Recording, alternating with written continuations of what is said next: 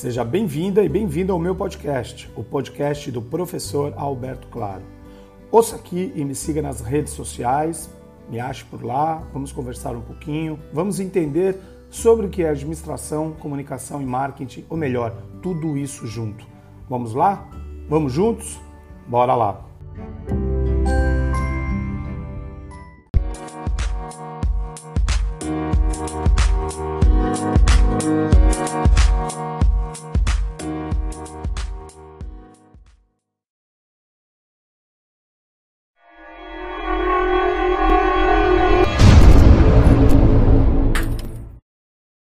Propósito ou a paixão leva um desempenho de destaque? O que você acha? Pretendo, neste texto, abordar isso e ajudar a responder.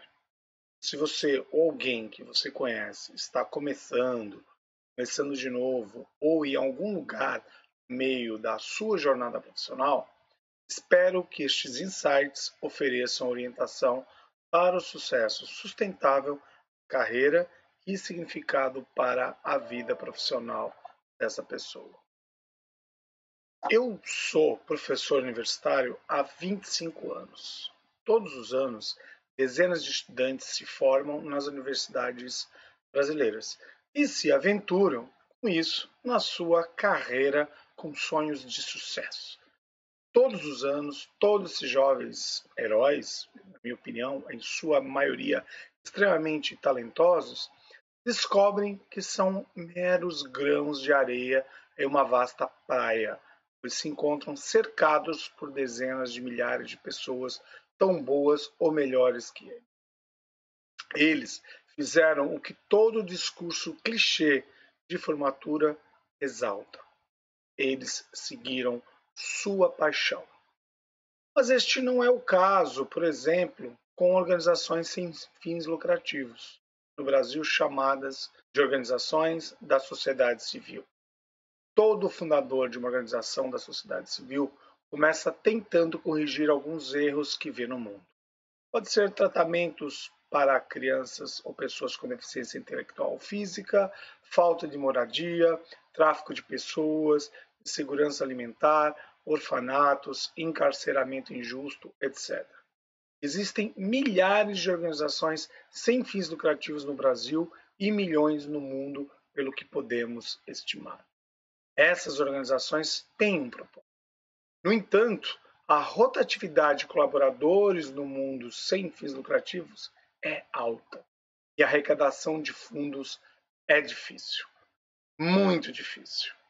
A maioria das organizações sem fins lucrativos permanece pequena local e apoiada por um círculo interno imutável de abnegados. Em ambos os casos, parece que nem o propósito nem a paixão levam ao alto desempenho. Parece. A realidade pode ser diferente quando essa organização é firme em sua evolução. E quanto às pessoas que se dizem realizadas na carreira, propósito e paixão desempenham um papel em seu sucesso? Será? A primeira vez que notei uma interação contra-intuitiva entre propósito e paixão foi na literatura. A teoria revelou que a maioria das pessoas que têm sucesso vivem em casas normais, em bairros comuns, dirigem carros normais, não são workaholics. Aproveitam o tempo com suas famílias. Esse sujeito típico está muito longe dos estereótipos de mansões, jatos particulares e gastos excessivos. Ainda de acordo com a teoria, indivíduos que obtiveram sucesso por conta própria afirmaram que, inicialmente, escolheram sua carreira por amor ao trabalho em si. Mas a maioria escolheu sua vocação porque oferecia independência financeira. Fiquei então atento a esses dados porque me fizeram perceber que seguir sua paixão não era um caminho garantido para o sucesso ou importância. Isso me incomodou por anos. Me levou também a pensar que eu precisava priorizar o potencial de geração de renda do meu trabalho. Como professor, obviamente, ou também como empresário ou investidor, em detrimento de algum propósito maior ou sensação de satisfação. No entanto, recentemente descobri novas pesquisas que me trouxeram uma reviravolta surpreendente. Vamos discutir se desempenho é um propósito ou paixão. Muito bem. Essas pesquisas sobre como o propósito, a paixão e o desempenho se correlacionam com os melhores desempenhos em todos os setores e grupos demográficos é interessante de ser observado. Antes de pularmos em suas descobertas, precisamos esclarecer o que queremos dizer quando usamos as palavras propósito e paixão. Elas foram tão usadas que perderam a força em determinadas situações.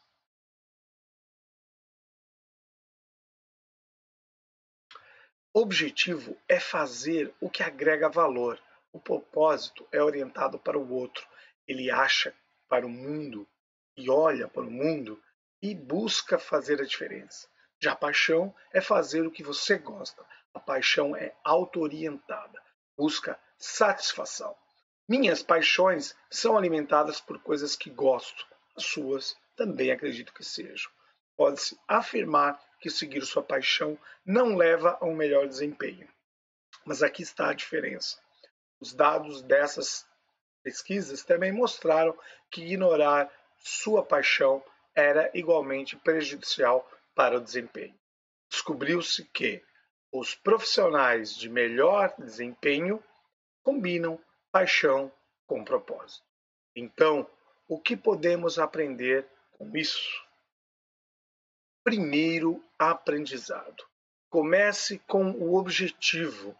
Quando usamos a palavra propósito, estamos falando sobre como contribuímos para os outros, em vez de se concentrar no que você realmente gosta ou deseja realizar.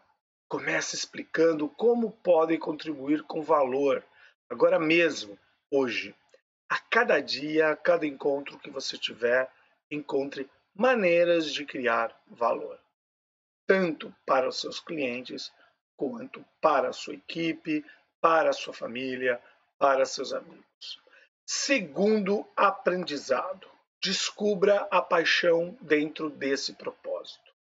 À medida que passa cada dia, você, né, no caso, passa cada dia contribuindo com valor, preste atenção no que está fazendo quando sentir alegria e satisfação. Essa é a sua paixão e você pode descobrir novas paixões por meio desse processo. Então, otimize isso. Terceiro aprendizado: alcance o desempenho máximo. E, em uma última análise, que você possa fazer o sucesso. Quando você pensa em empresas de alto desempenho, que qualidades vêm à mente? Me responde. Os profissionais de melhor desempenho com os quais trabalhei ao longo dos anos trazem valor consistente e energia positiva para cada equipe, situação e desafio. Eles trazem valor consistente, ou seja, propósito, e também energia positiva, ou seja, paixão. Com o tempo, as promoções e os rendimentos desse trabalho podem surgir e vão surgir. Os sujeitos de sucesso começaram escolhendo um trabalho que os pudesse levar à independência financeira. No entanto, eles fizeram isso escolhendo uma empresa que criava valor para um grupo de clientes que eram mal atendidos até aquele momento. Esse é o propósito. E com o tempo se apaixonaram pelo seu trabalho, pois viram como ele estava atendendo ajudando esses seus clientes. Isso é paixão. E se os profissionais em início de carreira, caso, começassem a se concentrar em contribuir com valor em vez de focar no que mais gostam, o que seria que iria acontecer? E se os trabalhadores sem fins lucrativos cultivassem intencionalmente a paixão dentro do propósito de seu trabalho? Eu faço um convite para uma reflexão.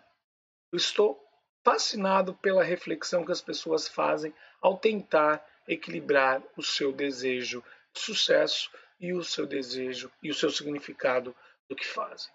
Descobri, por meio dessas pesquisas disponíveis na literatura, que muitas das histórias que contamos a nós mesmos sobre nosso trabalho, por exemplo, têm um impacto negativo em nossa capacidade de fazer um trabalho importante para nós e para os outros. Agora, escolha um trabalho que agregue valor e que você goste realmente. O resto irá acontecer.